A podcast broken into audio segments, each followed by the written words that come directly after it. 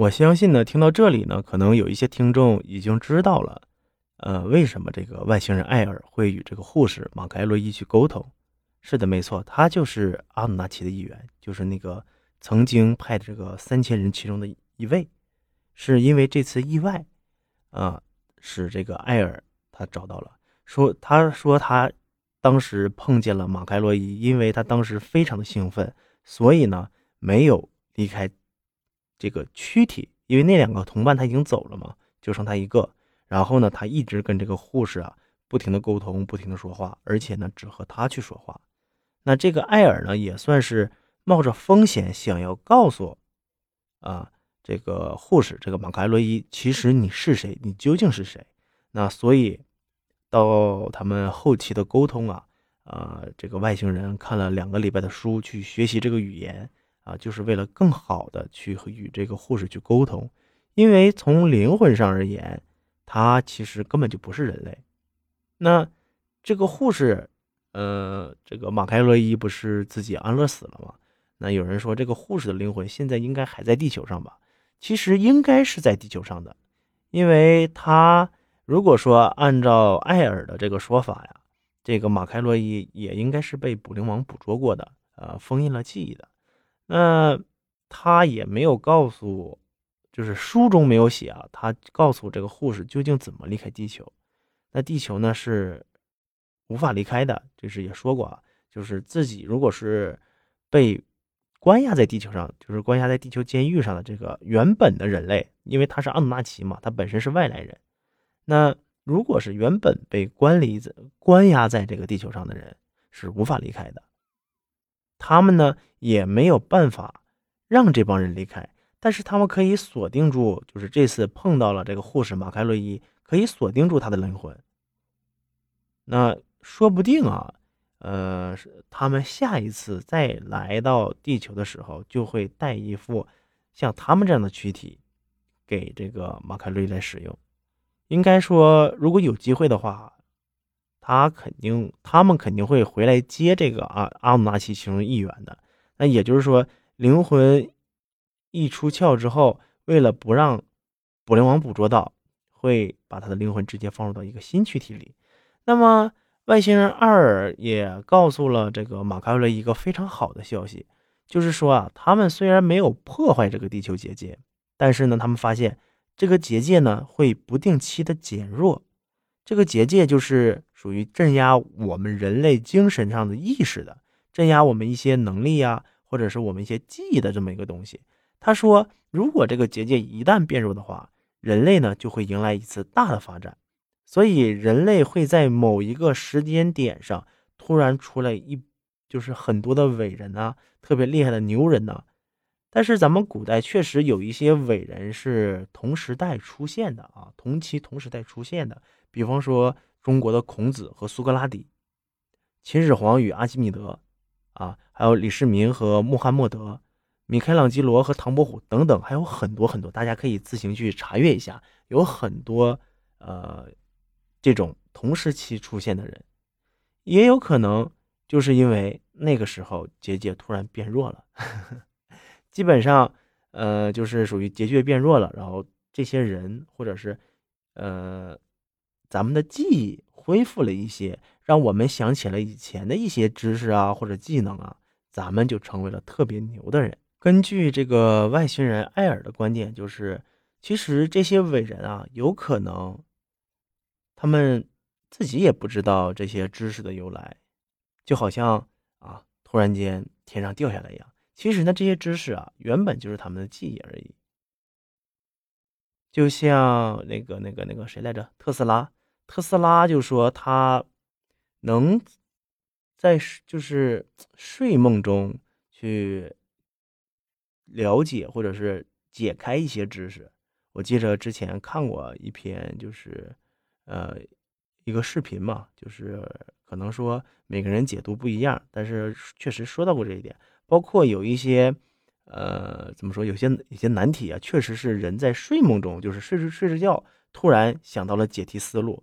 可能说，曾经的你，如果说按照外星人的观点来说，曾经的你遇到过这种问题啊，在你睡梦时啊，可能说触碰同样的问题，就像人失忆一样，同样的问题，然后同样的思考方式，同样的解题思路，你触碰到了这一些，然后恢复了一些以前的记忆，就在睡梦中你就得到了答案。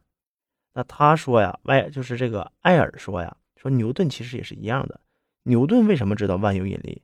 其实牛顿原先就知道，只不过那个时候结界突然变弱了。在牛顿时期呢，呃，又出来一群很牛的物理学家，就像，嗯，怎么说呢？就像那些艺术家呀，那个黄金时期啊，就是艺术蓬蓬勃发展时期，什么文艺复兴时期，其实那些怎么说呢？艺术观念、艺术观想。啊，其实都是那些艺术家原本记忆里就有的东西，只不过那个时候结界变弱了，然后他恢复了这些记忆。那他们恢复的这些记忆呢，是我们他是超越我们现在普通人类的，所以我们感觉非常的震撼。那这也就说明了，从就是一些咱们看的一些呃营销号啊也好，或者是一些解谜的。一些账号也好，曾经说过一些史前文明的这个什么科技呀、文明啊，还有一些医疗手段呀，呃，是很发达的。那就是因为有捕灵网的存在，它每抓住我们一次，我们就被洗脑一次，然后我们不断的被洗脑，然后越洗越不知越不知道我们曾经知道的那些强大的知识，那咱们的能力就越来越弱。文明呢，也就发展的越来越慢。那有的时候呢，我们就会突然往前前进一下，啊，就是结界变弱的时候，突然出来出现一帮特别牛的人，特别厉害的人。那我们管这个呢叫做奇异点，其实就是刚刚所说的结界变弱了。所以每次科技、文化还有艺术这些啊，这个他们从这个起点啊，这个奇异点。都有这个结界变弱的时候，那他们得到了一个突飞猛进的一个特别大的提升的时候，其实就是和结界的变弱直接有直接关系。呃，这个是艾尔所告诉马卡洛伊的。那这也可以很好的解释说，为什么古代文明有一些建筑，比如说金字塔呀，是不是？为什么只有他们能建成，我们现在建不成？是因为他们那个时候就是随便可以建的嘛，到我们这儿越来越弱了。那越来越弱之后呢，就无法去重新建筑，反而呢，咱们越建越小，越来越不像。不过近些年啊，好像说咱们这个人类就是感觉啊，近些年咱人类好像又变弱一次。那人类呢，可能。呃，马上的下一次突飞猛进就快到来了。艾尔说呀，说这个结界的这个大体方向呢是会越来越弱的，因为这个结界呀，它没有这个旧帝国，就是帝国文明，帝国文明不是被打跑了吗？已经没有帝国文明的维护了，所以呢，它只能是越来越弱。那有人说，呃，他们为什么不来维护这个结界？虽然说被打跑，他们可以偷偷的过来维护，因为这个地方毕竟。关押着对于他们来说穷凶极恶的一些囚犯吧，对吧？那是因为什么呢？是因为非常远吗？还是说他们就不想维护了？那如果按这种观念来提问的话，艾尔的回答是：是其实说帝国文明已经被他们灭掉了，就是消灭掉了。他说，至少在他们现在管辖的这个区域里。是没有的。他说，旧帝国最早送送往地球的这些灵魂，大概是四十万年前送来的。在旧帝国之前，还有其他什么的文明有没有送灵魂过来，他就不知道了。他说，这些灵魂来的时候啊，就寄生在类人猿的体内，所以呢，只有类人猿和其他动物不一样，所以呢，也就导致了只有这些类人猿，他们进化了，然后呢。他们突飞猛进的发展，主要的原因是因为这些附着在类人猿体内的灵魂和普通地球的类人猿是不一样的。由于最早来的这一批啊，他们就是怎么说呢？他们这批人洗脑的次数比较少，那所以很快的就在地球上建立了两大文明，说一个是亚特兰蒂斯，一个是雷姆利亚文明。那那个时候呢，呃，因为啊，类人猿猿猴身体的死亡速度是非常快的，所以呢，每死一次，他们就被这个捕灵王洗脑一次。死一次呢，就要被捕灵王洗脑一次，所以他们现在这个文明发展速度一下子就降了下来，就没有什么发展。虽然说那个可能说书里写的艾尔提出这个观点有一点点的那个怎么说呢？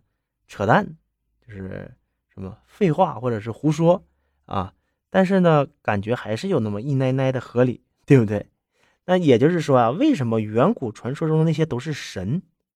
特别牛，特别厉害，而我们呢，现在则是人呢，对吧？就是我们现在变成了人，不是那曾经古代的那些呃远古人类有多有多么的神奇。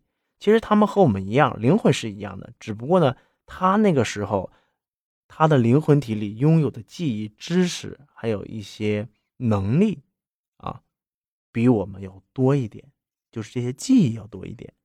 我们呢，现在属于啥？属的比比 洗的比较干净的那一种。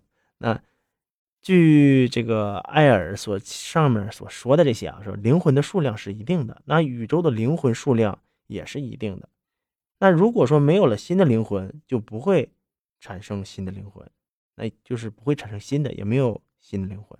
那这些灵魂是从哪来的呢？他说啊，在宇宙诞生之前。灵魂是已经就有了，就存在的。他们其实也不知道宇宙外究竟是什么，就是艾尔这个外星人也不知道宇宙外究竟是什么。他们只是知道宇宙里面有好多个灵魂可以在宇宙间穿梭，就是我们这个灵魂啊，也可以到别的宇宙当中。然后呢，我们的这个灵魂啊，产生的宇宙，就是每个灵魂都会产生一个宇宙嘛。之前这个外星人提提说过这个事情，提出过这个理论。那咱们灵魂所产生的宇宙就会和他所去的那个别的宇宙相融合，那么他所在的那个宇宙就开始膨胀了。那他不是说我们现在这个宇宙每个灵魂的融合，然后最后而导致的咱们宇宙的这个膨胀吗？那这就是我们这个宇宙。但是他说啊，灵魂是一定的。那我们一直呢就是这么多的灵魂从别的宇宙来的。那别的宇宙呢，就在慢慢的缩小。我们的这个灵魂呢，也其实可以去到别的宇宙去。但是灵魂在两个宇宙之间去进行穿梭的话，这个灵魂的所拥有的记忆，它就会消失，也就是记忆会中断。那说的白话一点，就是假如你是个灵魂，你去到了另外一个宇宙，那你将不会记得，呃，哎呀。这么说，一号宇宙、二号宇宙，我们在一号宇宙。假如你的灵魂从一号宇宙去了二号宇宙，那么你在二号宇宙的灵魂将不会记得你一号灵魂宇宙的事情啊。这样举例说就比较清晰一点了。艾尔说啊，亚特兰蒂斯文明和雷姆利亚文明虽然说发展速度越来越慢，但是有前人的基因的话，按理说就算慢了，也应该是非常高等的文明。